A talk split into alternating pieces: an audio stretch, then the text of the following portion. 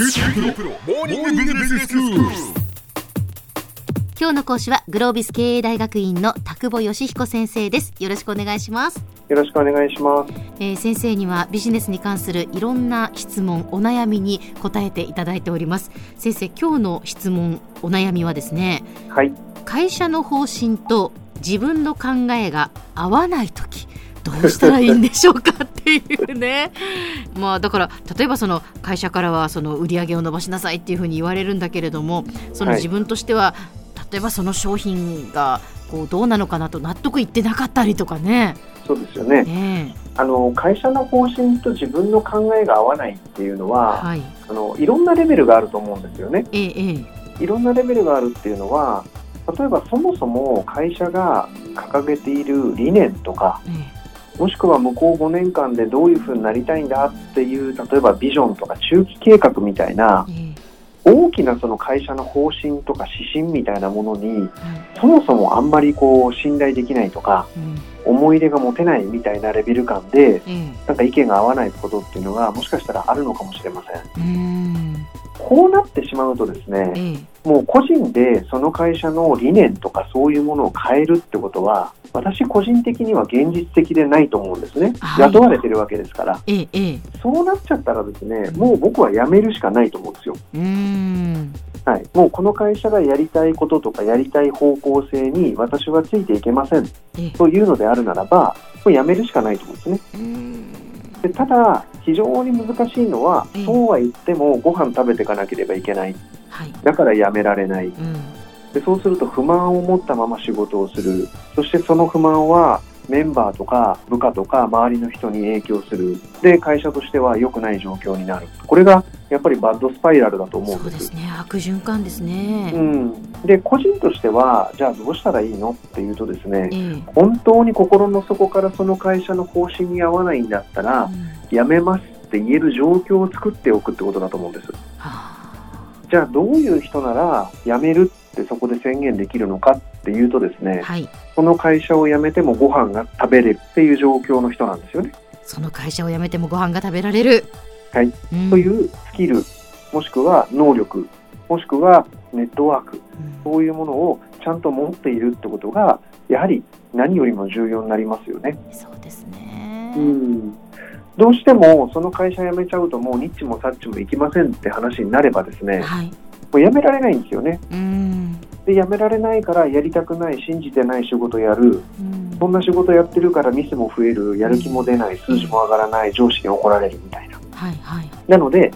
そういう時のためにとは言いませんけども、えやはり常にどこの会社でもあなたのことを雇いたいって言ってもらえるような能力開発をしておくっていうのは、えうん。とてもとても大事なことだと思います。はあそうですねはい。ビジネススクールみたいな場所でもですええね、えやっぱり自分の人生に責任を持てる、もう自分しかいないんですよね。えうんはい。で、そういうことも含めてやっぱり能力開発をしていただく意味っていうのはあるかななんて思っています。自分の人生に責任を持つですねはい。で、もう一方がですえね、もう少しこう細かい部分というんですかね、えはい。小さい部分で方針が合わないみたいなことはあると思うんですよ。例えば、もう本当に個別に今回の課長のなんか方針には合わないとか、はいはいはいはい。今回のプロジェクトについてはいかがなものかと思っているとうか、これはなんか随分対処の方法がある意味楽というかですね、根本的な会社の方向は別にいいけど、うん個別の話がちょっとなっていう場合はですね、はい。まあ、いくつか対応の方法あると思うんですけども、ええ。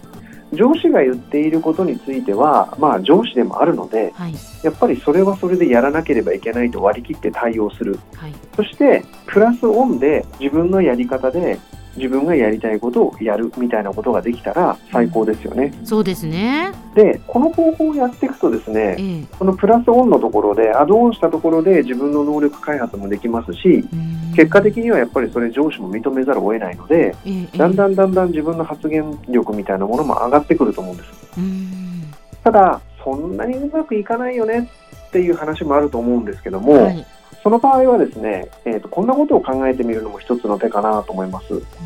今のあなたは、その上司の方針を間違っていると思っているかもしれないが、ええ本当に間違っているんだろうかっていう問いを立てるってことですね。あ意外とはい例えばですけども、課長にしか見えていない景色を踏まえるとこういう方針になりますと。うんでも得てしてその課長にしか見えていない方針って説明をするのが省かれていたりとかはいはい。詳しいことはメンバーに言えないのでええ。会計情報とかを伝えないままにいいからやってくれみたいなことになってることも結構あったりしますよねと。そうですね。とするとその課長が持っている情報を全部知らされていたらうん。なんか納得できるんだけどもうんこの部分的な情報だけでは納得できないみたいなことっていうのもあるのかもしれません。うん。なので、なんでこういうオーダーを上司は出してくるんだろうとか、はい。自分の直接の上司はどういうプレッシャーを受けてるんだろうみたいなことをちゃんと想像できるようになれば、まさに上司の立場に立ってものを見ることができるようになると、ええ。意外と、あまあ、だったらこういうふうに言われることもあり得るかもね、みたいなことになるかもしれません。うん、そこが自分の視点でしかものが考えられないと、ええ。なんか、うちの課長はバカなんだみたいな話になりがちかもしれませんけども、はい。あの上司の立場、上司の置かれている状況に思いを馳せるみたいなことをしてみるというのも一つの手かなというふうには思います。そうですね、はい。どうしてもやっぱりこう自分中心にあの考えてしまいますのでその自分の側から見たものの言い方になると思うんですよね、はい。そこはやっぱり視点を変えるっていうことですねそうですね。それは非常に重要なことだと思いますね。うーんでは先生今日のまとめをお願いしますはい。えー自分の考えと会社の考え、もしくは上司の考えが合わないときっていう話をしましたけども、はいまあ根本的なところで合わないのであるならば、まあちゃんと能力開発をしておいて、いつでもその会社から離れられるっていう実力を離れるか離れないかは別にして、うん実力を高めておくことはすごく重要だと思います。はい一方で個別の施策の話なんかについてみると、まあ、上司の立場に立ってみてなんでこういうオーダーなんだろうということをもう一回考えてみると実はあ納得できるみたいなこともあるかもしれないなと、えーそんなことを今日はお話しさせていただきました。今日の講師はグロービス経営大学院の田久保義彦先生でしたどうもありがとうございましたありがとうございます。